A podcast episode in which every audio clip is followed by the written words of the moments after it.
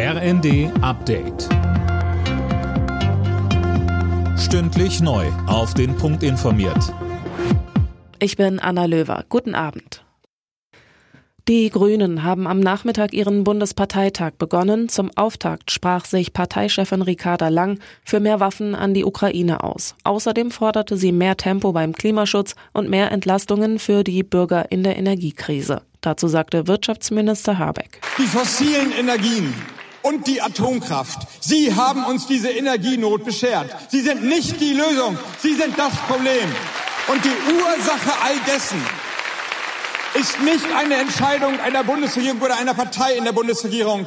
Es ist der wahnsinnige barbarische Angriffskrieg von Putin auf die Menschen. Flugreisende von Eurowings müssen sich wieder auf Einschränkungen einstellen. Die Pilotenvereinigung Cockpit hat für kommende Woche erneut zum Streik aufgerufen, und zwar für drei Tage ab Montag. Die Tarifverhandlungen mit Eurowings hatte die Vereinigung für gescheitert erklärt. Bereits letzte Woche waren viele Eurowings-Flieger für einen Tag am Boden geblieben. Die Hälfte der 500 geplanten Flüge fiel aus. 30.000 Fluggäste waren betroffen.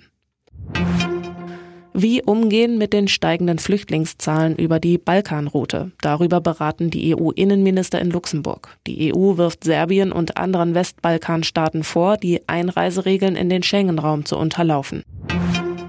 Der britische Schauspieler Robbie Coltrane ist tot. Er starb mit 72 Jahren in einer Klinik. Er ist vor allem aus der Harry Potter-Reihe bekannt, da spielte er den Halbriesen Hagrid.